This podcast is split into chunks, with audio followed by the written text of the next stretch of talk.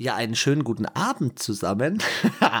Der Podcast ist zurück und wir sind heute nicht Late Night. Wir sind heute nur dran mit einer Folge. Wir sind nicht zu spät und wir sind wieder zu zweit. Football Füchse Podcast mit Chris and Anna. Hello. Boah, wir haben hier Oh, gerade schon. ist- Was sagst du? Das ist eigentlich, sorry, ist der erste Podcast, der so stattfindet, wie wir es eigentlich, ge- also so wie normal halt. Wie wir es eigentlich die Saison geplant haben. Nicht, dass wir so das verschieben mussten wegen äh, unterschiedlichster Ereignisse oder, ähm, ja, also es und auch eine Folge, also Ja, und, und das Krasse ist ja, durch die Folge, die wir da, die ich im Hotel aufgenommen habe, oder wir sozusagen die letzten Folgen, die wir aufgenommen haben, ist mir eines aufgefallen und mir ist es schon am Tag drauf aufgefallen, aber ich dachte mir, ich warte einfach noch bis zum nächsten Podcast. Super Bowl 22 in Los Angeles. Wir haben euch ganz vergessen zu erzählen, dass fünf Rapstars gleichzeitig auftreten. Und die sind. Anna, hau sie mal raus. Eminem, Mary J. Blige, Dr. Dre, Kendrick Lamar und mein One and Only, mein, einer meiner absoluten Lieblingsrapper, Snoop Dogg. Alter. Snoop Oh. Doggy Dogg. Ohne Scheiß. Am 13. Februar wird das Spiel in den Hintergrund geraten, weil diese Halftime-Show, Das ist eine Ansage. das ist eine absolute Ansage. Ich habe also ein Video allein gesehen. jeder für sich, für sich selber wäre schon so ultra krass. Eigentlich auch Kendrick Lamar in der Combo mit einfach Dre, Eminem und Snoop Dogg.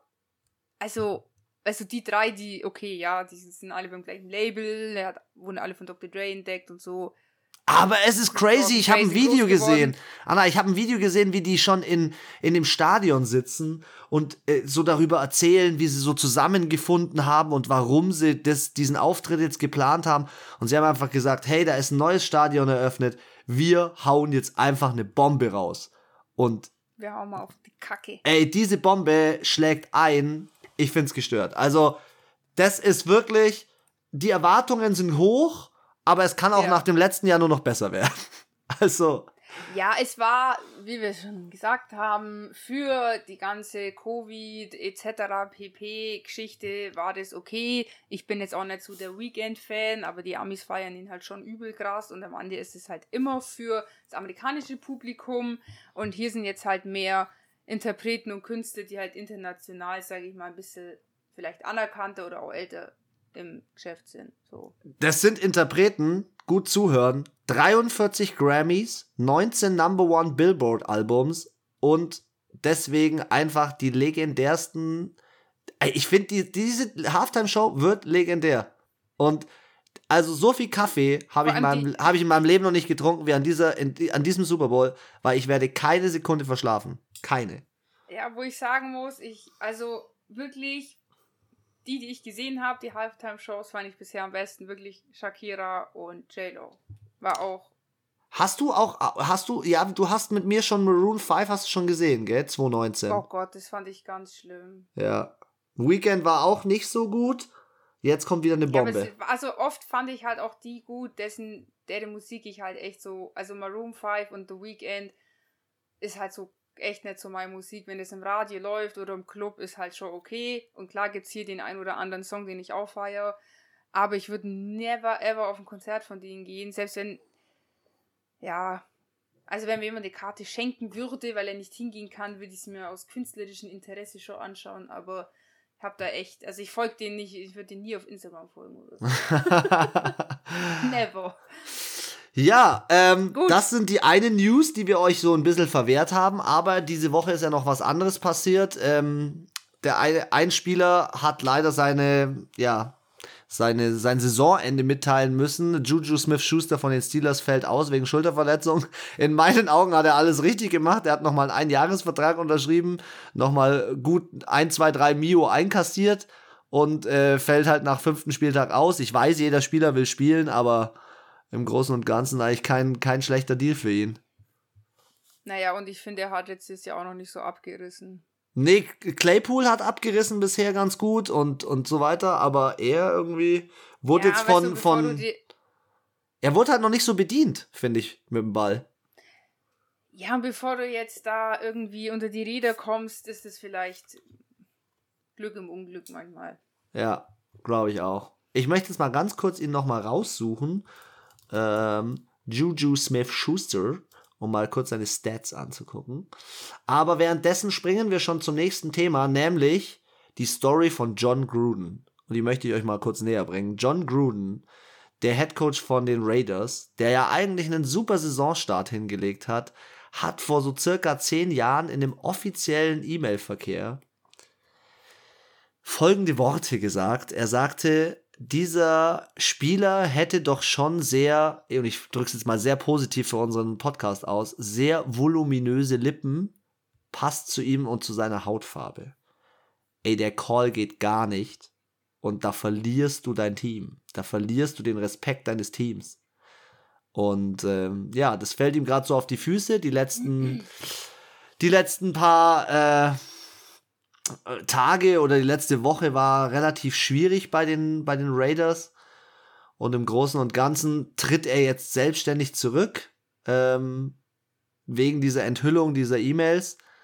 Mm, Special Teams Coordinator übernimmt jetzt dort, aber ich muss ganz ehrlich sagen, keine Ahnung ich weiß nicht, ob man das in so einer, in so einer Liga kann man ihm das nicht verzeihen. Aber prinzipiell, es ist zehn Jahre her. Ich weiß nicht, was ist deine Meinung dazu? Also, ich finde es voll schwierig.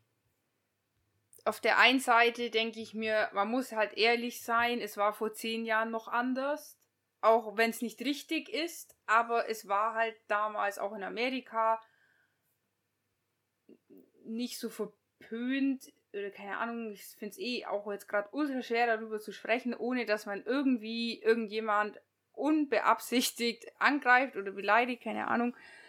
Aber es war halt einfach so. Und ähm, aber ich finde es halt auch schwierig, weil ich habe jetzt auch gelesen, dass es nicht nur E-Mails aus 2010 gibt, sondern auch welche aus 2018. Und das ja, ist ja. halt wiederum, bei zehn Jahren sage ich halt so, ja, okay, und man darf, man darf auch Fehler machen und man darf sich auch verbessern. Das finde ich, darf man halt bei sowas auch nicht vergessen, weil ich meine, vielleicht hat er es vor zehn Jahren gesagt und macht es jetzt nimmer und schämt sich vielleicht auch dafür und würde das jetzt nie wieder tun, weil er halt vielleicht einfach ja, jetzt mehr Kontakt zu solchen Leuten hat oder auch denen die Meinung mehr hört oder Black Lives Matters, keine Ahnung, was ihn halt vielleicht auch zum Umdenken angeregt hat und festgestellt hat, hey, mein Verhalten war falsch.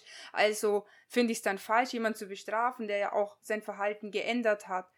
Aber wenn jetzt dann nochmal E-Mails aus 2018 sind, dann finde ich halt, finde ich es ein bisschen schwieriger zu sagen, weil es ist halt dann, ja, gut fünf Jahre her.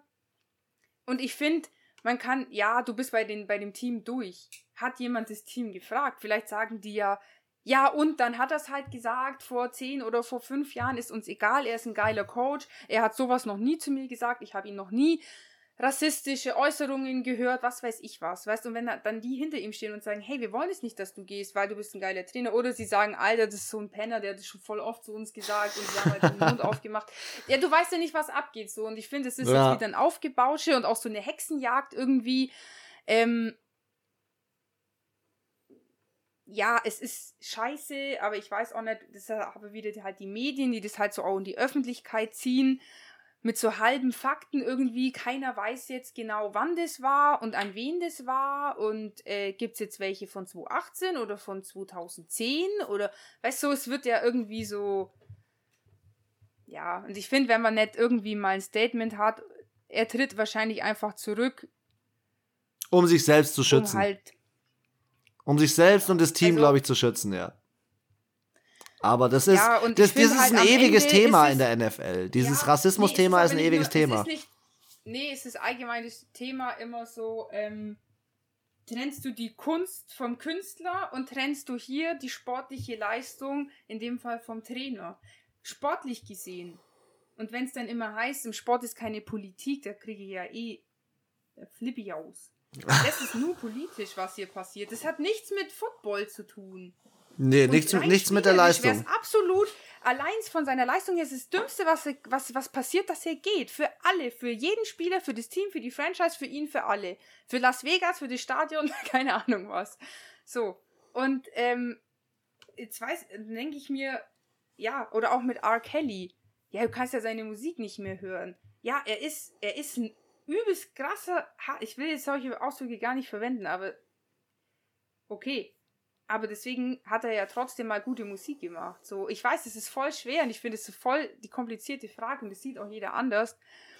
Aber ich frage mich halt, wenn man jetzt das mal wirklich davon trennt, äh, gibt es keinen Grund, dass er zurücktritt. Das und stimmt. in jeder Sportliga wird behauptet, wir wollen keine Politik. Es wird darum geheult, weil sich ein Colin Kaepernick hinkniet. Der wird aus der scheiß Liga rausgeschmissen, weil es ja Politik und da ist es dann in Ordnung. Das ist aber auch politisch. Das ist halt so, dann zieht eine klare Linie durch und nicht nur so, wie es mir gerade passt, weil jetzt ist ja gerade Black Lives Matters in und jetzt ist es ja toll, dass man sowas verbietet, äh, sowas äh, cancelt und äh, vor fünf Jahren hat es halt auch die scheiß NFL nicht interessiert. Sorry, sind wir ehrlich.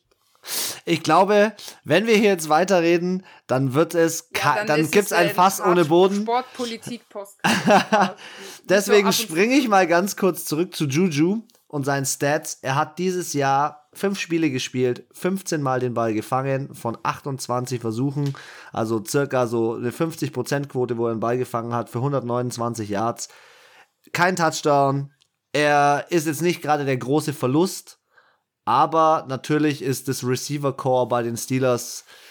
Sie können jetzt nachverpflichten, weil ähm, er ist halt schon eine gestandene Größe, auch wenn er noch nicht abgeliefert hat bei dem Team.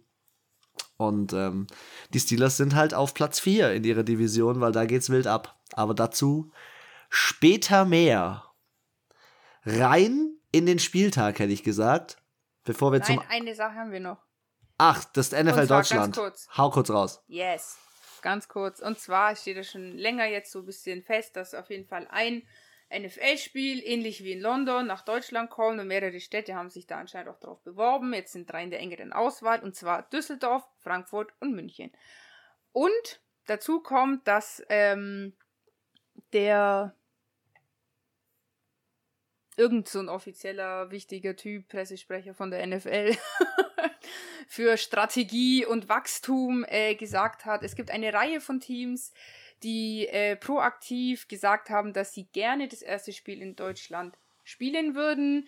Das heißt, ähm, sind auf jeden Fall keine Strafe, sondern eine Belohnung in der Hinsicht und vielleicht sind dann auch da zwei geile Teams dabei. Ich bin gespannt, ich freue mich drauf und ähm, dieses Wochenende war das erste Mal NFL in London und wenn NFL in Deutschland ist, ich glaube, es wird, wird eskalieren. Es wird durch die Decke gehen. Wie die, wie die, äh, die EFL äh, die Liga von Coach Izume jetzt gerade schon, schon durch die Decke gegangen ist. Und wenn Covid erstmal so ein bisschen beigelegt ist, dann glaube ich, wird das, wird das eine, eine freche, eine frische Nummer. Dann haben wir unseren, haben wir, haben wir unseren äh, ersten, äh, unser erstes Spiel am äh, fünften Spieltag, Thursday Night. Ich habe mir die Zusammenfassung am Freitag früh im Hotel angeschaut und ich war überrascht aus mehreren Gründen. Auf der einen Seite wie krass ist einfach der Defense-Spieler Aaron Donald? Aaron Donald wird gesackt. Äh, wird, wird gesackt, wird, wird gedoubleteamed und er sackt trotzdem. Ein Sack, zwei Tackle for Loss, fünf Solo-Tackles. Der Typ ist Wahnsinn, mit welchen Moves, mit welcher Power, mit welchen, mit welchen Swim-Moves, mit seinen Armen, wie er da durch, sich durchtankt und wie er einfach dieses Spiel dominiert. Er dominiert dieses Spiel von der Defense-Seite her, er reißt alle anderen mit. Und deswegen haben die Los Angeles Rams das Spiel gewonnen. Weil wenn du dir mal anschaust, klar hat DK Metcalf 98 Yards und zwei Touchdowns, aber ähm, Robert Woods 150, Cooper Cup 92, Deshaun Jackson 68. Die hatten, die Seattle Seahawks hatten keine Antwort und Russell Wilson ist jetzt raus, er ist ja verletzt weiß nicht, ob dir das schon so zu Ohren gekommen ist. Er kommt, ja, ja, ja, ja. Ist wahrscheinlich jetzt drei Aber Spieltage raus, weil er sich den Finger komplett an der Kapsel ausgehebelt hat. Und Geno Smith kam rein. Also, ich hätte es nicht so erwartet, dass äh, die Los Angeles Rams mit 4 und 1 da jetzt reingehen. Und Seattle, du hast Seattle auf den letzten Platz gemeldet, gell? Hm. Hast du da was gerochen? Hm. Obwohl in der Tabelle ist in San Francisco, äh, San noch, noch. Das liegt aber nur an der Punktestätte, also an der, an den. Ja, ja, aber vom Standing her sind sie gleich, gleich gleich ja. nicht so gut. Und ganz ehrlich, die Seattle Seahawks, wie schlecht ist ihre Defense? Also, die haben Namen in ihrer Defense, Bobby Wagner, Carlos Dunlap, äh, das sind Namen, ja. das sind Namen in dieser Defense und am Ende bringen sie aber nichts rüber und Russell Wilson kann halt, der kann auch nicht alles kann lösen. Nicht, ja, also ich finde jetzt auch die Stats von den Seahawks in der Offensive nicht schlecht. Also gut, die von LA waren schon, also waren schon sehr gut. Yards per Play 7,1 Yards ist schon, du hast du zwei, äh, hast zwei First Downs und dann hast du, nee, zwei Spielzüge und dann hast du einen First Down so rum. ja. Also, also ist schon auch richtig gut, muss man sagen. Aber weil halt, glaube ich, auch kein Druck von der Defense kommt auf die Rams Offense in dem Fall. Ja. Wer mich so ein bisschen überzeugt hat in dem Spiel, war Geno Smith, der als Ersatz für Russell Wilson reingekommen ist. Der hat einen ganz guten Job gemacht, auch wenn er eine Interception geworfen hat. Aber generell war das ein attraktives Spiel. Es hat die Zusammenfassung, es war, es war nice. Hat Bock gemacht. Auf jeden Fall. Also Thursday Night hat getaugt. Und dann kam das erste London-Spiel. Hast du geguckt am Samstag? Nee. Äh, am Sonntag? Ja, so, so ein bisschen. So ein bisschen, weil bei ich hatte ja, ich hatte ja Gäste. So nebenbei lief's. Ja, ich hatte auch Gäste. Und es lief trotzdem nebenbei? So nebenbei. ja. Und ähm, ja, ich hätte den New York Jets ja echt was zugetraut. Ähm, ich habe auch äh, auf die New York Jets getippt, aber irgendwie ist die Defense. Ja, war, war wieder nicht vorhanden. Zach Wilson hat wieder eine Interception geschmissen. Matt Ryan ist durch die Decke gegangen, 33 von 45. Ähm, ein solides Passer-Rating und Cordell Patterson auf der Running Back-Position ist immer noch am Start. Ich habe es am letzten Podcast gesagt. Er funktioniert. Kyle Pitts funktioniert. Calvin Ridley ist gar nicht mitgefahren. Ja, das funktioniert gut, ja. Ähm, und Atlanta eigentlich okay, oder? Ja, gegen die Jets. Ja, aber die stehen 2 und 3 und die, äh, die äh, Seahawks stehen auch 2 und 3. Und das führe ich mir immer so vor Augen. Ähm, äh, die Seahawks haben ja klar eine ziemlich schwierige Divis schwierigere Division, aber auch viel mehr Firepower. Und da hätte ich jetzt nicht gedacht, dass die Atlanta Falcons am Ende, klar, sie stehen auf dem letzten Platz, aber zwischen Platz 4, 2, äh, 4, 3 und 2 in der NFC South ist auch nicht so viel um. Wie, also die haben vier Flaggen für 66 Yards, die Falcons. Ja, böse Strafen haben die gemacht. Ja, also das ist ja schon mal dumm. Und ich muss auch wirklich sagen, die Falcons haben jetzt nicht überkrass gut gespielt. Also es war wirklich, ich habe mir eigentlich am Ende, muss ich mal schauen, im letzten Quarter hatten die Jets ja nochmal elf Punkte gemacht. Ja, ja. Und nur, ich sag's dir, nur Coaching-Fehler, wegen einem blöden Coaching-Fehler, weil die hätten, ja, die haben es halt einfach verkackt. Und ich erkläre es jetzt nicht so ausführlich. Und ähm, die Jets hätten das gewinnen können. Und sie haben wir noch, und ich dachte mir so, hey, die Falcons, die lassen sich jetzt am Ende. Wieder mal, wie letztes Wieder Saison. mal. Genau, die haben die ganze Zeit geführt. Die Jets waren die ganze Zeit immer auf so, immer genau mit sieben, also mit einem Touchdown und Point of the Touchdown waren die immer hinten. Und, ähm, ich dachte mir echt so, wo die Jets, die drehen das jetzt noch. Und da war dann halt so in den letzten vier, fünf Minuten, da hast du halt gemerkt, dass halt auch natürlich ein Maddie Ice äh, bisschen erfahrener, genauso wie auf der Coaching-Position. Robert Salah ist jetzt da vielleicht auch noch nicht ganz so in der Head-Coach-Rolle drin.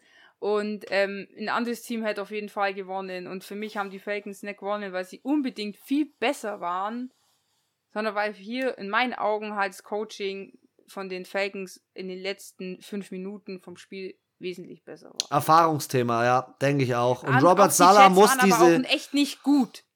Ja, aber Robert also, Salah muss diese. Gut. Anna Robert Sala muss diese, diese Niederlagen, die darf er nicht als solche Niederlagen abstempeln, wie wenn er komplett abgeschossen wird, sondern das muss er als Erfahrungswert äh, abstempeln. Und ich muss dir ganz ehrlich sagen, ich sehe immer noch nicht das Problem bei Zach Wilson, ich sehe auch nicht das Problem bei, bei Robert Sala, ich sehe einfach das Problem, dass an diesem Spieltag haben sie 64 Yards Rushing, äh, 192 Yards Receiving, kein 200 Yard Receiving Spiel, kein 100 Yard Rushing Spiel es reicht nicht. Es reicht einfach nicht. Und ja. ähm, jetzt schließt das Spiel ab, geh ins nächste Spiel rein und dann. Ich finde, die Jets sind auf, auf, auf einer guten Entwicklung für ihre Zukunft. Vielleicht nicht diese Saison, aber. Also, sie spielen schon besser als letztes Jahr. Auf jeden Fall, auf jeden Fall. Gut, next one. Sie haben immerhin jetzt schon einen Sieg. Ja, das also, stimmt. Wenn wir jetzt mal richtig gemeint sind, gibt es ja auch nur noch ein Team, was jetzt 0, nee, zwei Teams, was 0 und 5 steht und das eine davon hat den, das Jahrhunderttalent. Ja. also, was heißt nicht nur, dass du, wenn du den holst, gleich alles super geil läuft. Next Game. Jalen Hurts versus so Sam Donald. Und Sam Donald nicht mehr auf dem Track, auf dem er sein hätte können. Äh, drei Interceptions, ein Touchdown mhm. nur, verliert das Spiel gegen die Philadelphia Eagles und plötzlich stehen die Carolina Panthers nur noch 3 und 2 und der Hype-Train geht irgendwie so ein bisschen runter. Du hattest DJ Moore äh, im Fantasy Manager, hast du mir vorhin erzählt. Und das ja, hat sich straight geäußert. Ja, vier Punkte. Ja. Aber es war das Spiel auch von Devontae Smith, das erste Mal auch richtig gut äh, aufgespielt. Äh, Elver Average beim, beim Receiving. Äh, Rushing hat gar nicht so gut funktioniert. Auch kein 200 Yards Receiving-Spiel zwar bei beiden Seiten. Aber im Großen und Ganzen ähm, hätte ich nicht gedacht, dass die Philadelphia Eagles hier so viel, so viel reißen. Also wir haben uns beide auch in diesem Spiel vertippt. Die ersten Spiele lagen ja. wir komplett daneben. Also ich muss sagen, ich hätte ja eigentlich, also ich habe ja schon irgendwo damit gerechnet, dass die Panthers jetzt so irgendwie so am Anfang so gut sind und dann irgendwie ein bisschen abstürzen. Ich konnte mir das ehrlich gesagt nicht vorstellen, dass sie die Leistung die ganze Saison durchhalten. Aber irgendwie habe ich mir auch gedacht, bei den Eagles läuft es halt auch nicht so gut und irgendwie läuft es halt bei den Panthers doch ein bisschen besser als bei den Eagles und deswegen habe ich am Ende dann doch auf die Panthers gesetzt. Aber auch so von den Stats her tut sich da nicht viel. Also ziemlich gleich. Also Total Yards 273 zu 267. 6 Yards Unterschied und es spiegelt sich ungefähr auch in den Passing und Rushing Yards wieder. In den Strafen, in den, ja, allem eigentlich. Also, und es sind auch nur drei Punkte Unterschied gewesen. Es war jetzt nicht so das Highlight-Game, aber es hat zu den Spielen gezählt in der Red Zone. In der Red Zone waren am Ende alle in der Witching Hour. Alle. Das war, die Witching Hour dieses Mal war crazy. Ich habe kurz eingeschaltet und mir gedacht, Alter, was geht denn hier ab? Also es gab auch eine, eine Witching Hour, ein Spiel, das gefühlt einfach gar nicht vorbeigegangen. Ja, und das ist das nächste. Genau. Next, next game, Green Bay Packers. Ich würde sagen, äh, wir brauchen da jetzt nicht mehr so ausführlich. Nee, wir machen jetzt Green Bay Packers gegen Cincinnati. Aaron Rodgers gegen Joe Burrow. Es war eine Schlacht, wirklich ohne Scheiß. Joe Burrow hat gut abgeliefert, Aaron Rodgers ebenfalls. Ähm, und ja, wir, ich hätte gesagt, wir springen erstmal zu den Stats, nämlich zwei sind sehr herausgestochen. Devontae Adams, 206 Yards Receiving. Jamar Chase, 159 und jetzt kommt 26,5 Average. Also durch die Decke gegangen und am Ende des Spiels stand es 22-22. Und dann wurde in Regular Time zweimal verkickt und in Overtime noch einmal verkickt und irgendwann hat sich Mason Crosby gedacht, ach komm, einmal treffen wir doch. Und dann gewinnen die Green Bay Packers. Aber ich hätte es den Cincinnati Bengals so sehr vergönnt, weil wie kann man denn sich so geil reinfighten in das Spiel? Unglaublich. Unglaublich. Also, ich muss auch sagen, äh, für mich das beste Spiel vor den Bengals der Saison bis jetzt. Sie stehen 3 und 2. Sie haben wirklich gut gegen die Packers gespielt und ich muss sagen, dass die Packers 4-1 stehen aktuell. Aber auf ganz dünnem Eis. Also da war jetzt Mai gegen die Steelers haben sie ganz okay gewonnen. Ja. Äh, gegen, die, gegen die Lions war es auch ein richtiger Fight. Jetzt gegen nee, gegen die 49ers. Also gegen die 49ers war es ein Fight mit 30 zu 28. Die Lions haben sie ganz gut abge abgefieselt und gegen die Saints haben Ach, sie auf nee, die Fresse. Ich hab das vertauscht. Und gegen die Saints haben sie auf die Fresse gekriegt. ja, also bisher ist es kein so ein 4-1, wo ich sage, boah, ähm, Sehr überzeugend. So bei jedem Spiel so richtig äh, Gas gegeben. Und also sorry, ich erwarte auch von dem Kicker, der bei den Packers ist, der an sich auch eigentlich immer solide Arbeit ab. Ja. Aber drei, und drei viel, viel Goal, also abartig. Das ist einfach zu viel. Fünf insgesamt, was ist denn los? Also auf beiden Seiten Kicker absolut versagt. Du kannst einmal, aber dann halt auch, wenn es drauf ankommt, so daneben zu hauen.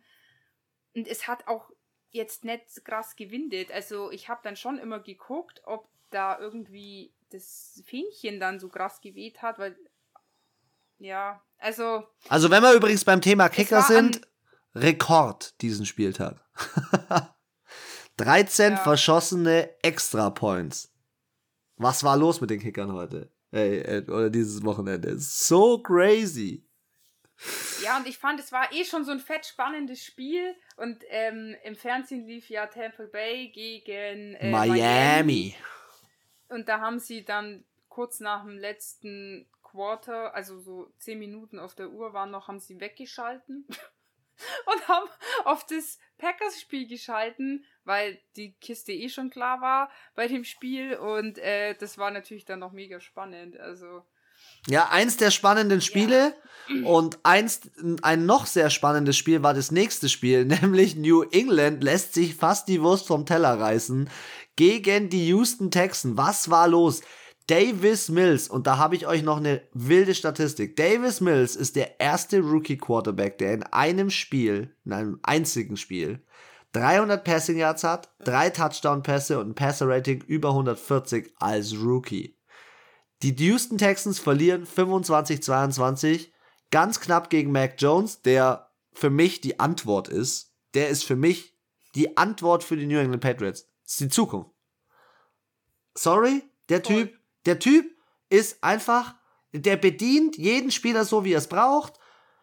Der ist ein Traum. Aber Davis Mills für die letzten Spiele, was er da abgeliefert hat, Houston Texans, mitgespielt. Gut mitgespielt. Also ich war echt, die waren ja auch lang vorn, die Texans, und ich habe mir echt gedacht so, boah, das wird nichts mehr.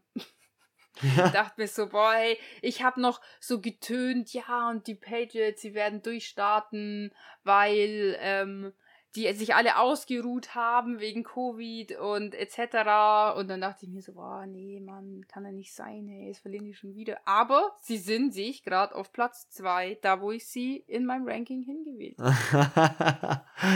Ja, aber auch ein krasses Spiel. Richtig, also von der, äh, von der Zusammenfassung her, die ich jetzt auf YouTube gesehen habe, habe ich mir gedacht, attraktives Spiel, zwei geile Rookie-Quarterbacks, die mal wieder, mal wieder zwei Rookies, die aufeinander getroffen sind.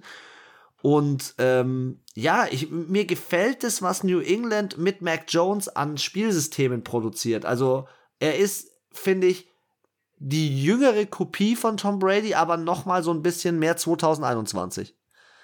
Und das gefällt mir echt gut. Ja, aber was ist denn im Rushing los bei den Texans? 67 Yards? Ja, das ist Melvin Ingram, äh, Melvin, ich sag immer Melvin, äh, wie heißt der? Mark. Mark Ingram ist Mark. halt einfach, er ist alt. 41 Yards, 16 ja. Carries. Er, ja, er ist richtig, er ist alt, der kann ich doch nicht nur auf ihn bauen. Und also. Ja, aber wen hast du denn im Receiving halt Core? Halt auch, Oder meinst du jetzt ja, im aber generell? Weißt du, ist mir schon aufgefallen, dass die Rookies oft halt nicht so viel, also viele werfen halt, weil sie das, glaube ich, im College halt auch schon gewohnt sind, ja. Machen so, ja, und viele ähm, lange Spielzüge oder lange Würfe machen und nicht so viel Running, glaube ich, ist so mein Gefühl ein bisschen. Und vielleicht hat er deswegen, ist mir bei mehreren Rookies so an den ersten ein, zwei Spieltagen aufgefallen, dass sie oft wenig Rushing integrieren. Ich glaube jetzt nicht, dass nur an Mark Ingram liegt, aber da muss halt auch der Coach einfach dann das besser abstimmen und sagen halt, äh, lass mal mehr laufen. Also die 300 Passing Yards und 67 Rushing ist schon eine ziemlich wilde Verteilung. ja, das stimmt. Ansonsten, was in dem Spiel echt noch beeindruckend war, Completion Rate. Bei Mac Jones 23 von 30, bei Davis Mills 21 von 29. Richtig, richtig stark. Also echt also, weißt, was ich geiles Spiel. Die Texans hatten dreimal einen vierten Versuch und haben alle drei geschafft. Ja. Das ist man, Nerven behalten. Man kann auch mal stolz auf die Texans sein, dass so einen Spieltag gab es noch nicht so häufig diese Saison. Next Game. Ja, ähm, der letzten. Next Game. Ähm, Divisionsduell. Die Tennessee Titans auf Platz 1 treffen auf die Jacksonville Jaguars Platz 4. Und es hat sich, und wie es denkt, nicht wirklich viel geändert. Nein, äh, denn Derrick Henry mal wieder 100 Yards Spiel, drei Touchdowns. Ähm, was willst du machen? Trevor Lawrence reduziert wenigstens schon mal seine Interceptions. Das ist auf jeden Fall etwas. Ähm, auch James Robinson auf der Running Back Position bei den ähm, Jacksonville Jaguars hat sogar Derrick Henry überholt, so von der Yardzahl. Aber ähm, es war ein sehr äh, rush-lastiges Spiel. Ähm, und ähm, die Tennessee Titans gewinnen am Ende trotzdem 37 zu 19.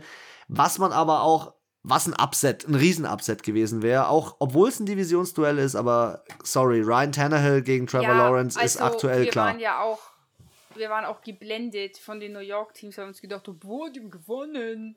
so, gegen die Titans und die Saints. Ja, ja, ja, es war halt auch, war halt jetzt einmal in zehn Jahren so. Übrigens, einmal in zehn Jahren, der Grund ist mir gerade eingefallen, warum wir auf die Seahawks gesetzt haben, ist, weil die seit neun Jahren ungeschlagen zu Hause in Thursday Night Games sind. Stimmt. Wir Stimmt. sind mit der Statistik gegangen. Ah. Das war auch noch mit dem Grund.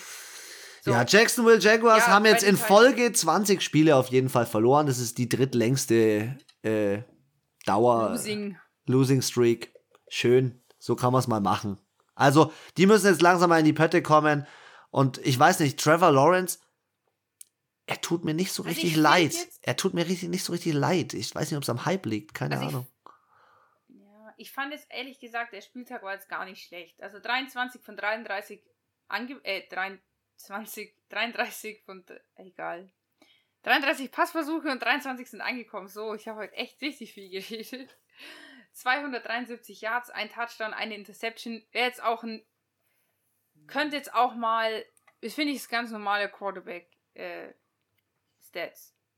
Ja, ja. Könnte auch ein Kirk Cousins sein. Ja.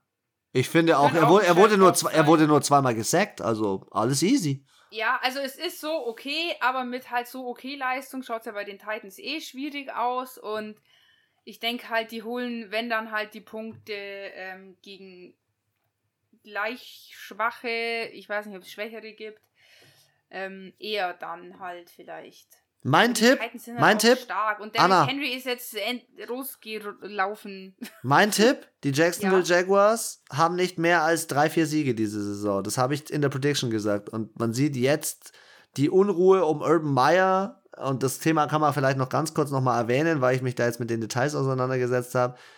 Weißt du, der, der, der fummelt andere Frauen an und macht da ziemliche Scheiße. Ich muss ganz ehrlich sagen. Ähm, und das kommt öffentlich in die Medien. Und das Team steht nicht mehr hinter ihm. Und der Besitzer steht nicht mehr hinter ihm. Und ich glaube, sowas hat schon auch einen Einfluss auf dieses Team gerade aktuell. ist mein Bei den Gefühl. Raiders meinst du jetzt? Bei den Jacksonville Jaguars. Das ist das, was Urban Meyer, der Head Coach von ihnen, beim letzten Spiel sich gegönnt hat. In, bei den Bengals in Ohio. Naja, aber Was? Check ich. Hä, ich hab's gar nicht kapiert jetzt. Urban Gar- Meyer, Head Coach von den Jacksonville Jaguars. Ja, der ist Ah. da jetzt. Der ist da aktuell, hat fünf Spiele in Folge verloren. Okay. Der Ja, war beim letzten, ja. am letzten Spieltag waren sie in Cincinnati. In Cincinnati Ja. ist, das ist in Ohio, im Staat Ohio. Und da wohnt, und da wohnen Verwandte von ihm. Und er ist am Abend aber noch in den Club gegangen und hat sich so ein bisschen Twerking, Twerking gegönnt. Und das ist in den Medien rausgekommen.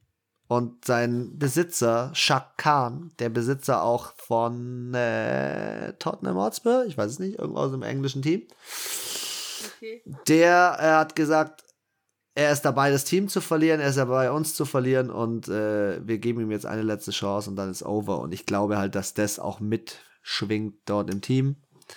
Deswegen Oh. gibt es hier Probleme. Ja, also sorry, übertreib halt.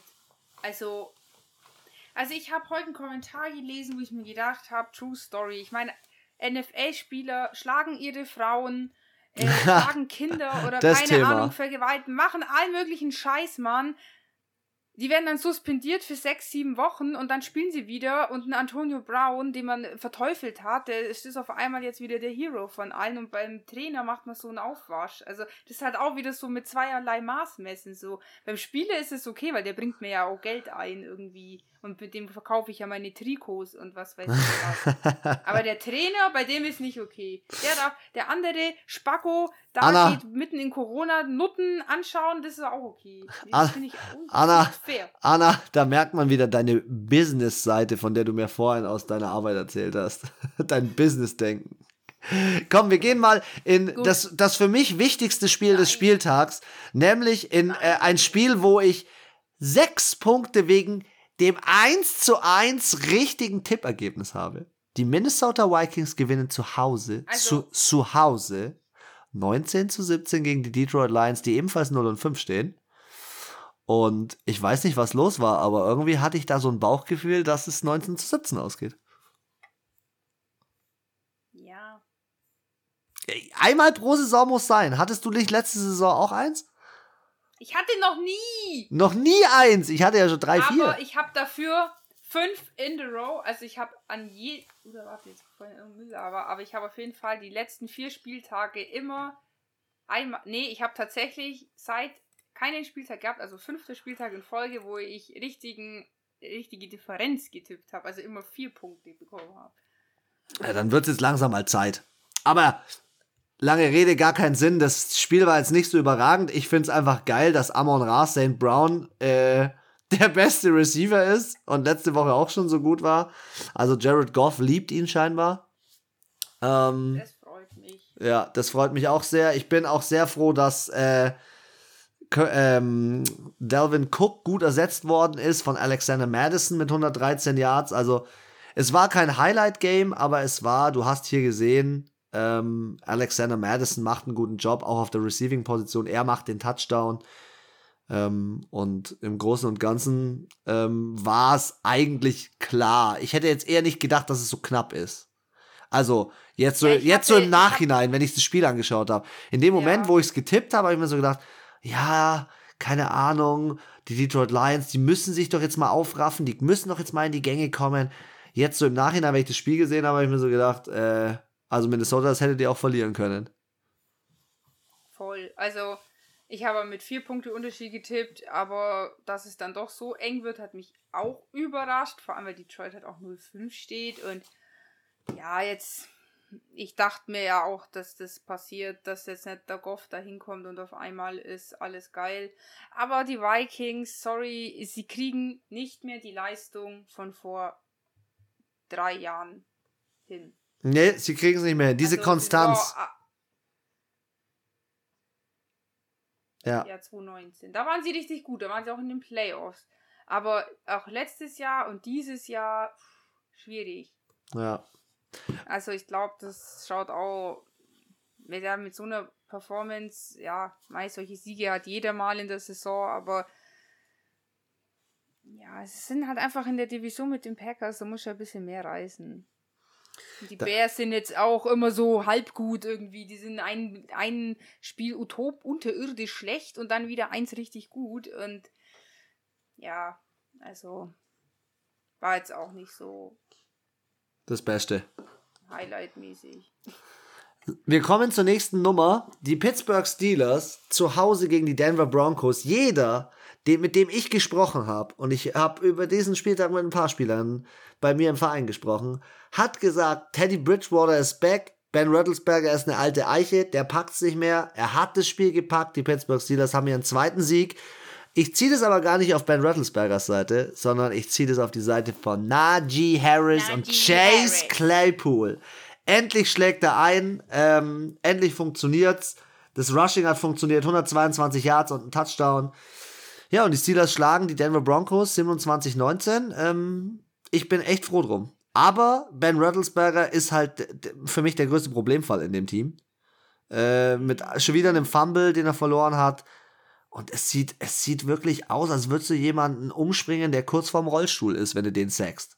Also sorry. Ähm, Ja, eigentlich hast, also hast du da schon ein schlechtes Gewissen. Ja. Vielleicht ist es auch Taktik. ja, jetzt sind die Steelers immer noch letzte, ey. Ja, die Division ist hart, die Saison bei euch. Ja. Aber ich muss sagen, also ich habe auch auf die Steelers gesetzt. Ich habe da nicht, nicht so viel Vertrauen in Teddy B gehabt. Ähm, Obwohl er eigentlich seine Receiver ganz gut bedient hat. 120, 89. Ja, okay, dann schmiert es schon wieder aber, ab. Weißt du, die Defense von den Steelers ist halt, ich meine, sie haben halt trotzdem auch gute Defense-Spiele, muss man halt auch, darf man auch nicht vergessen. So. Es sind nicht immer nur die Offense. Und die Steelers sind, finde ich, auch voll das Home-Team. Wenn die zu Hause spielen, sind ja. die ziemlich heiß. Sind die ziemlich on ja, fire. Stimmt. Und dass sie haben trotzdem gewonnen, obwohl einer ihrer absoluten Stars, Juju Smith-Schuster, unabhängig jetzt, ob er jetzt dieses Jahr Leistung gebracht hat oder nicht, aber er motiviert die Fans, er motiviert das Team so. Er ist ja schon so Dreh- und Angelpunkt irgendwo und dass man da, dass sie trotzdem gewinnen, obwohl er raus ist, mit einer schon schlimmen Verletzung. Kleiner Fanboy ist er auf jeden zeigt Fall. Zeigt halt einfach, dass sie ja halt ein bisschen mehr Klasse haben. Erfahrung, ich weiß nicht, wie ich das sagen soll, einfach so routinierte, einfach mit solchen Situationen, die sind einfach lang in der scheiß NFL-Steelers. Und halt auch die, die da spielen, also auch in Rottelsburg und auch der Mike Tomlin, der, der Coach, ist ja auch schon länger jetzt. So. Okay. Und ich bin einfach, ich denke mir so, Teddy Bridgewater hat jetzt gut gespielt, ja, aber auch hier, ähnlich wie bei den Panthers, bin ich mir nicht sicher, ob das auch wirklich so anhält. Weil er hatte auch letztes Jahr bei den Panthers, als er gespielt hat, auch ein paar gute Spiele. Waren auch nicht alle schlecht. Aber er ist für mich so ein mittelmäßiger Quarterback. Der wird nicht in den Super Bowl kommen. ja, mal schauen, ob unser nächster Quarterback in den Super Bowl Sorry, kommt. Teddy. Der, die Tampa ja, Bay Buccaneers. Die Tampa Bay Buccaneers stehen ebenfalls 4 und 1. Sie besiegen mit 45 zu 17 die Miami Dolphins. Und Miami hat so lange gut mitgemacht im ersten Quarter, aber dann zweites Quarter 17-0, viertes Quarter 21-0 verloren. Und du merkst halt, Jacoby Brissett ist nicht die Antwort. Ähm, ich frage mich auch immer noch, wann Tua zurückkommt. Kein Plan. Keine Ahnung. Äh, du hörst, du hörst aktuell gar nichts von ihm. Ja, und. Also ich habe festgestellt, zwei Dinge. Wenn jemand verletzt ist und du hörst nichts, dann ist immer irgendwas Schlimmes. Und wenn jemand Scheiße gebaut hat und du hörst nicht, dann hat es meistens gestimmt. okay, auch so eine, eine Lehre aus der NFL. Ja, und für mich der beste Receiver, der beste Receiver aus dem Tampa Bay Buccaneers Receiving Core ist und bleibt Antonio Brown, über den wir vorhin schon ein bisschen gelästert haben. Aber, ey, Wahnsinn. Also, ich, ich gucke jetzt noch mal genau nach, wie viele Yards der dieses Jahr schon hat. 325. Aber irgendwie macht er wichtige Picks und, und zieht den Ball runter und ist fast und irgendwie wie in seiner zweiten Prime. Ich dachte mir nur so, Leonard Fournette ist auch so, er hat so gut gespielt. Ich habe es mir angeschaut, das Spiel. Wie gesagt, die haben dann weggeschalten, weil es, also, mein Bruder war ja auch da und ich so, jetzt kommt's letzte Quarter, jetzt gibt's nochmal richtig Punkte. Er so, hä, warum? Ich so, ja, das ist halt Tom Brady sein Ding. Letztes Quarter, hau da nochmal raus, ob er muss oder nicht. Die hätten auch, die hätten auch einfach nur sieben Punkte noch. Ein Touchdown hätte auch gereicht, so. Aber nein. Sie hätten sogar noch einen 50-Burger machen können. Ja. 40-Burger? Es gab dieses Jahr noch keinen. Es gab aber diesen Spieltag wieder nee. mehrere 40-Burger. Aber, weißt du, die haben ja sogar dann den anderen reingeholt, den zweiten Ersatzquarterback. Blaine Gabbard. Die, die letzten, genau, rausgelassen. Ähm, aber ich muss auch sagen, Kobe Brissett, so eine Statistik hatte zum Beispiel auch ähm, wie heißt er jetzt? Trevor Lawrence. Ja. 27 von 39, 275 Yards, zwei Touchdowns, eine Interception. Okay. Ist okay. Aber ja. Halt gegen Tom Brady ist halt scheiße. Ja, Tom Brady, ey, 411 Yards, 5 Touchdowns schon ja, wieder. Ja, irgendwie, die Dolphins, die haben, finde ich, Tua hängt zu denen zu krass, glaube ich, im Kopf. Irgendwie ohne den läuft es nicht. Dafür, das, die sind kein Team. Ich finde, die, die, die, die irren über den Platz teilweise. Ja, ja, teilweise, also kein, so, teilweise kein Team auftreten. Nee, also auch Jalen Waddle geht, finde ich, voll unter. Ja, für das, dass er als Rookie eigentlich so hochgelobt worden ist. Stimmt. Ja, und ja, und halt ja, was soll ich über Tampa Bay sagen? Natürlich haben wieder alle hervorragend gespielt. Also, und obwohl Gronk jetzt auch verletzt raus ist, funktioniert es halt trotzdem. Und 452 Rush, äh, Receiving Yards. Fünf Touchdowns. sogar ein Antonio Brown 62 Yards Touchdown. Crazy. Das, Also, der, sag ja, der Typ ist crazy. Bei Und den gab's einen, der war noch länger. das ist richtig. Long Also das Show. nächste Spiel. Long Show. Die New Orleans Saints zu Gast in Washington. Schäm, Wir haben- Schämst du dich ein bisschen eigentlich? Für Du was? hast gesagt, die Saints verlieren gegen Washington, weil sie ja auch gegen die Jets verloren haben. Nein, ich habe mir die Und du Zusammenfassung glaubst nicht angeschaut. an James Winston. Ich habe die langen Highlights angeschaut und ich will sagen, James Winston hat zwei gute Spiele hintereinander gehabt, was ich nicht gedacht habe. Alvin Kamara. Nein, es war ab, das letzte hat er verloren. Deswegen war das wieder gut. Das nächste Ach so. wieder schlecht. Ah, okay, alles Immer klar. abwechseln. Okay, okay. Alvin Kamara hat mir gefallen. Fand ich schön, weil wir äh, endlich mal so ein bisschen umsetz, umgesetzt hat. Ähm, und ähm, ja, aber auch Tyler Heinecke, ich würde nicht mehr zurück zu, ähm, Mit, zu, zu Fitzmagic. Ich finde, Tyler Heinecke hat eine gute gut. Connection mit Terry McLaurin, mit Humphreys. Und ich muss ehrlich sagen, das Washington Football Team steht 2 und 3. Sie waren jetzt in dem Spiel nicht super gut. Ähm, weil, aber die Saints, also James Winston hat einen guten Tag gehabt. Das muss man ehrlich so sagen. James Winston 108er Passer Rating, vier Touchdowns. Und auch ähm, die äh, Receiver hatten einen guten Tag. Also, weißt du, Alvin Kamara denkt man sich halt immer so, ja, der rennt nicht so viel. Ja, weil er halt auch viele kurze Pässe fängt. Und da hat er nochmal 51 Yards gemacht. ja. Und eben äh, Deontay Harris, zwei, ein, ein Catch, 72 Yards, Run, äh, Touchdown. Das Und Krasse bei den Saints ist ja das, ich bin, das habe ich im letzten Podcast auch schon gesagt, ich bin so begeistert, wie sie in, in ihrem Receiving Core brillieren, ohne äh, Michael Thomas. Ja, es hat auch gedauert. Aber schau mal, die haben insgesamt 15 Receptions und dann haben sie vier Touchdowns gemacht. Ja. Schon, also üb, übel effektiv. Ja, und die Defense war halt auch jetzt wieder mal nicht von schlechten Eltern. Also, Ja, besser auf jeden Fall als im letzten Spiel, weil ich mir da gedacht habe, hey, Saints Defense, hallo, ihr habt gute Laune, ihr habt gute Stimmung, kommt mal bitte zurück. ja, und äh, wir haben unseren Kicker ausgetauscht. Ähm, Hat's was gebracht? war vielleicht auch nicht so verkehrt, ja. Highlight Game der Woche: Cleveland gegen die Los Angeles Chargers in LA. Und wer ist der beste Quarterback in dieser Liga aktuell? Justin, Justin Herbert. Ohne Scheiß, für mich ist es Justin Herbert aktuell. MVP. Justin Herbert, was er auffährt, ist Hey, unglaublich. gibt's Trifft die gibt's klügsten einen, Entscheidungen. Eine Der? Frage: Gibt es einen anderen Spieler, der Rookie Offensive Player of the Year war, also quasi Rookie MVP und danach gleich in der ersten Season MVP?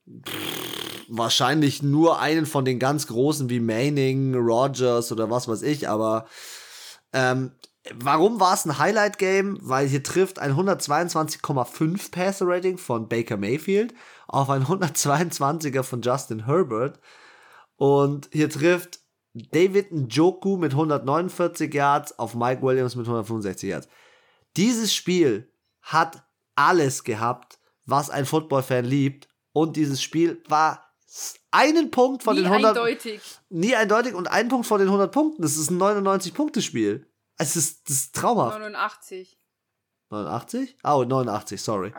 Aber- richtig, Mathematik muss man gelernt haben. Aber, Oder hey, halt gemerkt. aber hey, AFC West, Los Angeles 4 und 1, Platz 1. Was, ist, Yay, lo baby. wa was ist los? ich hab's als- gesagt, ich hab's gewusst. Justin Herbert ist für mich der beste Quart Rookie Quarterback. Ja, er ist Der ja, ist besser als scheiß Trevor Lawrence, Entschuldigung. ja aber äh, er ist ja, Herr Justin Herbert ist ja kein Rookie mehr. Der war ja letztes Jahr Rookie. Nein, aber halt von diesen jungen Spielern. Die, die jetzt halt nachgekommen sind. Ja, er spielt auf jeden Fall für mich. Man sagt ja über Trevor Lawrence, er ist ein, Jahr, ein Jahrzehnttalent. Für mich Ein ist Justin ja. Herbert dieses Jahrzehnttalent. Also wenn ich jetzt auf die zehn Jahre gehe sozusagen, weißt du, wie ich meine? So, Wenn die Los die Angeles drei, vier Jahre Chargers, gekommen ist. wenn die Los Angeles Chargers Justin Herbert verlieren und zu Chase Daniel oder Easton Stick gehen, ich habe jetzt gerade das Death Chart geöffnet, dann sage ich dir eins, dann verlieren die jedes Spiel. Jedes. Ja, es ist Justin Herbert, aber, aber lass mich das vielleicht noch Aber sagen. Es ist auch Austin Eckler. Auch und es ist auch die Defense. Dervin James, Ja. Hammer. Richtig gut gespielt.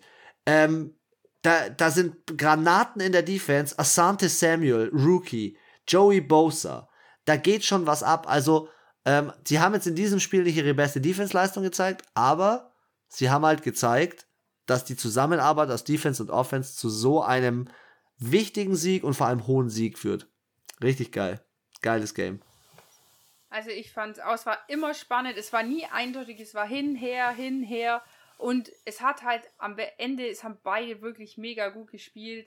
Und die Chargers waren aber halt ein bisschen besser und vielleicht war es auch wieder so Clock-Management, was denen halt am Ende schon auch zugute kam. Und, und ich fand's geil, dass es dann nicht in die Overtime gegangen ist, weil ähm, das war bei den anderen Spielen schon schlimm genug. Ja. Nächstes Spiel, Das war schrecklich. nächstes Spiel ist nächstes Spiel ist kein Highlight Game, aber hat vielleicht auch mit der Sache von John Gruden zu tun. Die Los Angeles, äh, die Las Vegas Raiders ähm, sind auch wieder jetzt 3-2, genauso wie bei den Panthers. Der Anfangshype ist ein bisschen weg. Derek Carr liefert nicht mehr ab, nur eine Interception und Justin Fields hat seinen ersten Sieg. Geil. Also, da freue ich mich sehr. Hey, aber. Achso, ja. Ähm, und Aber noch hatte der John Gruden nicht gekündigt zu dem Zeitpunkt des Spiels. das stimmt, aber trotzdem, die Ja, Bears. die Scheiße war trotzdem am Dampfen. Die Scheiße war trotzdem am Dampfen und die Bears waren, glaube ich, auch deswegen so gut, weil Khalil Mack zurückgekommen ist zu seinem alten Team, den Ah. Raiders. Und ich glaube, da, er hat ihn einmal gesackt, Derek Carr. Ähm, und da war so die ganze Sache begraben. Und Justin Fields, ganz cooles Spiel, hey. Also 12 von 20 angebracht, ein Touchdown, keine Interception, halt nur 111 Yards, aber es wurde ja auch so ein bisschen über die Running Back Position geregelt, nachdem David Montgomery sich das Knie verletzt hat ähm, Khalil Herbert und Damian Williams, der letztes Jahr doch noch bei den Chiefs war. Wenn ich mich nicht täusche. Ja, letztes Jahr bei den Chiefs gewesen. Backup Running Back von Clyde Edwards Alaire. Aber es war jetzt nicht das überragende Spiel. Die Bears gewinnen 20 zu 9. Und ähm, Ja, fand's jetzt auch nicht so. wer, welchen Ich Record? hätte ehrlich nicht schon gedacht, dass die Jesse Raiders gewinnen. Ich finde, sie sind besser aufgestellt, aber ja, das haben die schon gut gemacht. Die, Die Bears haben 3 und 2 Bears. Record? Digga, what? Ja. Ja, ich verstehe es auch nicht. Also ich finde, die sind so. Es gibt andere Teams, wo du dir denkst, was, die stehen 2 und 3 und da denkst du dir so, hä, genau andersrum. Die sneaken Äh. sich hier durch, oder was? Ja, jetzt schauen wir mal. Es kann, schaut gleich ganz anders aus. Ja, knappe Nummer im nächsten Spiel. Der Kyler gewinnt mit seinem Team gegen Trey Lance. Die Antwort Also- scheinbar bei den San Francisco 49ers 17 zu 10. Dein Take dazu? Ich war enttäuscht. Ich war enttäuscht. Weil eigentlich die Cardinals und auch die 49ers, vor allem in so einem Divisionsding, prädestiniert für, für viele Punkte sind. Eigentlich Aber schon. 17 zu 10 dachte ich mir, es war schon, hätte ich nicht gedacht. Ja, dass ich. so, doch so Aber ich bin relativ ist. überzeugt von der 49ers Defense. Die sind jetzt wieder zurück von letztem Jahr und äh, Bosa hat Bock und Kurt War äh, und Warner hat Bock und da ist schon, schon ein bisschen Alarm und sie haben Debo Samuel, der aktuell Leading Receiver ist. Ah, wobei, nee, ist er nicht mehr, der ist Zweiter.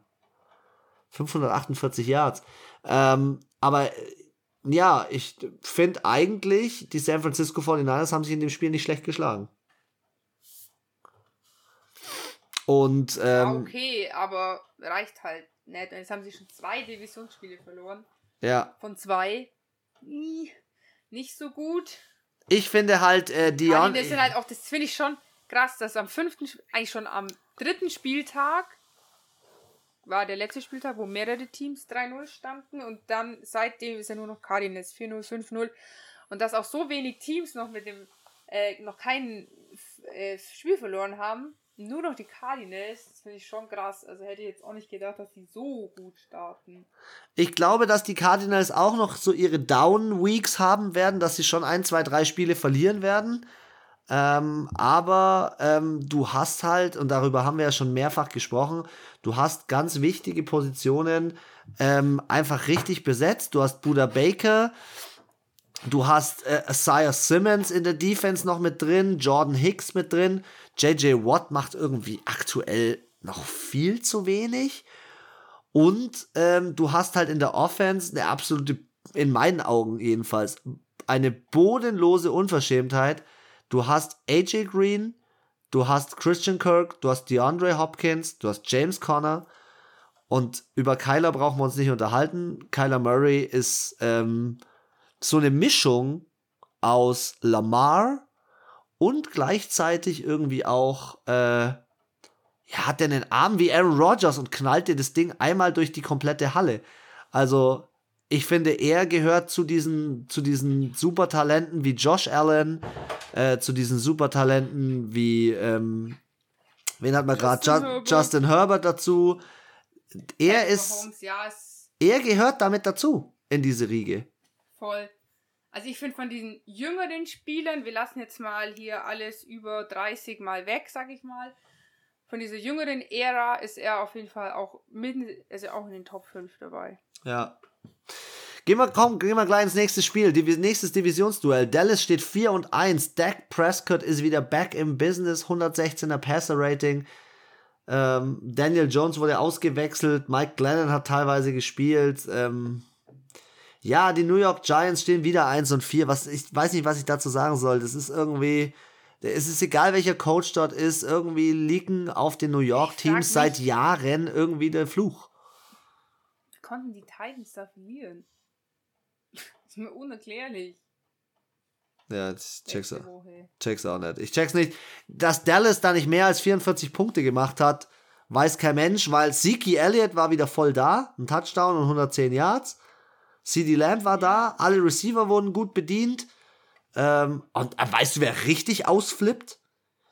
Darüber haben wir noch gar nicht gesprochen. Defense-Spieler im Draft Rookie Micah Parsons von den Dallas Cowboys. Linebacker offiziell geht ab. Mhm.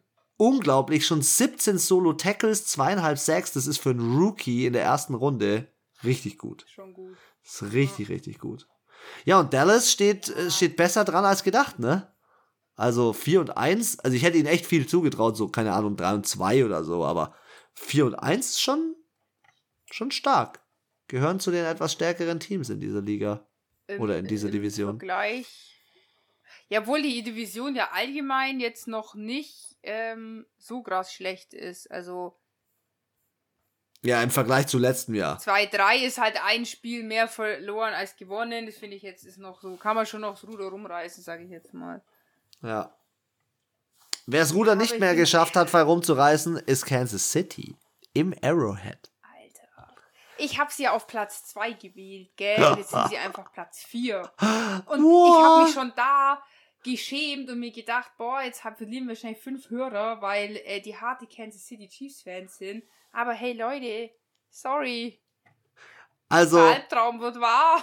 Also, mit was für einer mit was für einer Mentalität, mit was für einer Arroganz im Arrowhead, mit welcher Ruhe Josh Allen da dran steht. Es regnet und er schmeißt das Ding durch die Weltschicht mit 139er Passer Rating, Leading Receiver, drei Touchdowns erworfen, einen gelaufen, Dawson Knox den Tight End nochmal bedient mit 117 für einen Touchdown. Wo war Tyreek Hill? Wo war Travis Kelsey? Wo war die Defense? Wo war, wo, was war los mit Kansas City? Die stehen 2 und 3 letzter Platz. Vor allem äh, Patrick Mahomes wieder zwei Interceptions. Sechs Interceptions dieses Jahr schon. Das heißt, der hat fünf Spiele, der hat mehr Interceptions, also äh, geworfen als Spiele gespielt. Ja. Er. Also, was? Er hat auch einen Fumble in dem Spiel. Ich bin, ich bin nicht so, also die Regel wette niemals gegen Patrick Mahomes. Er macht der ganzen Sache hier gerade irgendwie den Gar aus, weil äh, so langsam könnte man sich schon vorstellen, dass die Kansas City Chiefs dieses Jahr vielleicht, ich möchte jetzt nichts verrufen, aber vielleicht eine Wildcard? Die Division ist hart. Die Division ist hart. Las Vegas ist gut, Denver ist gut, Los Angeles regiert. Aber ich trau, muss ich auch sagen, Kansas City Chiefs auch zu, dass sie jetzt einfach straight alle Spiele jetzt noch gewinnen. Immer noch, gell? Sie haben in den letzten Jahren diesen Eindruck hinterlassen. Ähm, aber klar, Buffalo Bills sind eine Hausnummer und ich, wir haben ja beide gesagt, Buffalo werden ihre Division gewinnen, aufgrund auch einer Defense, die, die, ja, die man auch mal hervor, hervorheben muss, muss man auch mal sagen. Wenn du äh, Patrick Mahomes zweimal interceptest, äh, dann musst du ein gutes Auge gehabt haben. Und ähm, also, 38 Punkte Kansas City einzuschenken, ist auch nicht von schlechten Eltern. Also man muss halt sagen, die letzte Saison war mit eine der besten. Und er hat letzte Saison sechs Interceptions in 15 Spielen gemacht und 2019 fünf Interceptions in 14 Spielen. Mhm. Und jetzt hat er sechs in fünf. Also. Wir werden sehen, was also noch kommen wird glaube, es ist ein bisschen MVP-Titel. Wer hier ist auf jeden Fall ein bisschen gefährdet. ja, der Houdini will sich seinen MVP-Titel wiederholen, weil er schafft es wirklich mit 16 Punkten im vierten Quarter gegen einen diesmal guten Carson Wentz mit über 400 Yards und einem 100, fast 30er Passer-Rating. Oh, keine das Spiel und keine Interception, das Spiel auszugleichen. Houdini gleicht das Spiel aus mit 16 Punkten im letzten Quarter. Und das heißt, das sind zweimal Touchdown mit zweimal Two-Point-Conversion.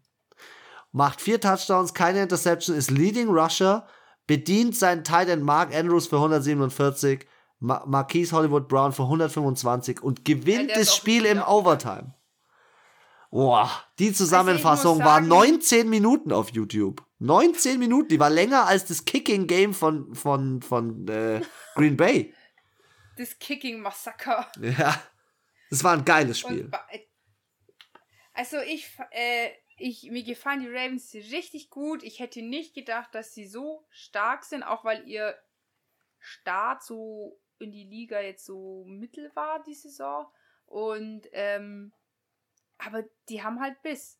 Die kämpfen sich durch und die gewinnen, weil sie einfach sich eben durchbeißen. Und das siehst du. Das siehst du in jedem Spiel. Die Ravens geben 110% und die anderen halt 100. Und das ist der Unterschied. Nicht, weil sie personell vielleicht viel besser aufgestellt sind als die Cold Colts oder vom, vom Training her, vom Trainer her, dass man sagt, okay, die haben so einen krassen Head Coach, äh, keine Ahnung. So wie die gerade drauf sind, mental könnten die, denke ich, gegen jedes Team gewinnen in der NFL. Sie haben jetzt nicht einen krassen Head Coach, aber ich habe es ja schon mal gesagt, sie haben einen Head Coach, der halt sehr viel Erfahrung hat, der schon mal einen Super Bowl gewonnen hat. Fahren, ja. Ähm, Im Großen und Ganzen muss ich ehrlich sagen, ich, ich glaube, dass sie die Division, also unter den aktuellen Umständen, wenn da jetzt nicht schwer was dazwischen kommt, gewinnen die die Division. Weil. Gut, es ist halt eng. Also die Bengals und die Browns beide mit 3-2. Also aber die Bengals schaffen da nicht mitzuziehen. So sehr ich Joe Burrow mag und so sehr ich ihm viel ja, zutraue, er zieht auch. da nicht mit. Die Steelers, denen traue ich aktuell absolut den letzten Platz zu so wie sie sich aktuell präsentieren, auch wenn sie jetzt das letzte Spiel gewonnen haben. Die einzigen, die vielleicht noch so ein bisschen Stress machen können, ist jetzt auch, weil, weil halt einfach Odell zurückgekommen ist, ist schon Cleveland. Ja, also ich denke auch. Und vor allem halt mit, ja, Kareem Hunt. Ja, Kareem Hunt und Nick, Ch Nick Chubb, ja. Da liegt der Hund begraben. Das sind halt, das sind halt so zwei Derrick Henry schon fast. nicht ganz, nicht ganz, aber fast. Eineinhalb. Anna, wir haben's für den Fuchsradar am fünften Spieltag. Es war schön, es war mir ein Fest. Jetzt geht's bei mir noch ein bisschen an die frische Luft. Nee, bei mir geht's jetzt auf die Couch. Ja, gönn dir. Gönn dir. Wir hören uns am Donnerstag wieder. Wir hören uns am Donnerstag wieder frisch, in alter Frische, direkt zum Prediction Podcast für Spieltag 6. Und bis dahin ähm, bleibt mir nur eins zu sagen. Haut Sanai, empfehlt uns weiter, schaut viel Football, schaut nochmal die eine oder andere Zusammenfassung. Ich bin raus. Anna, deine letzten Worte. Ja, wie immer weiß ich jetzt nicht, was ich sagen soll. Ähm, ähm, und am Ende sage ich dann doch auch immer das Gleiche eigentlich. Ich sage jetzt einfach gar nichts Ich wünsche euch einen wunderschönen Tag, Abend, Morgen, wann auch immer ihr den Podcast hört. Und äh, wir hören uns nächstes Mal. Tschüss.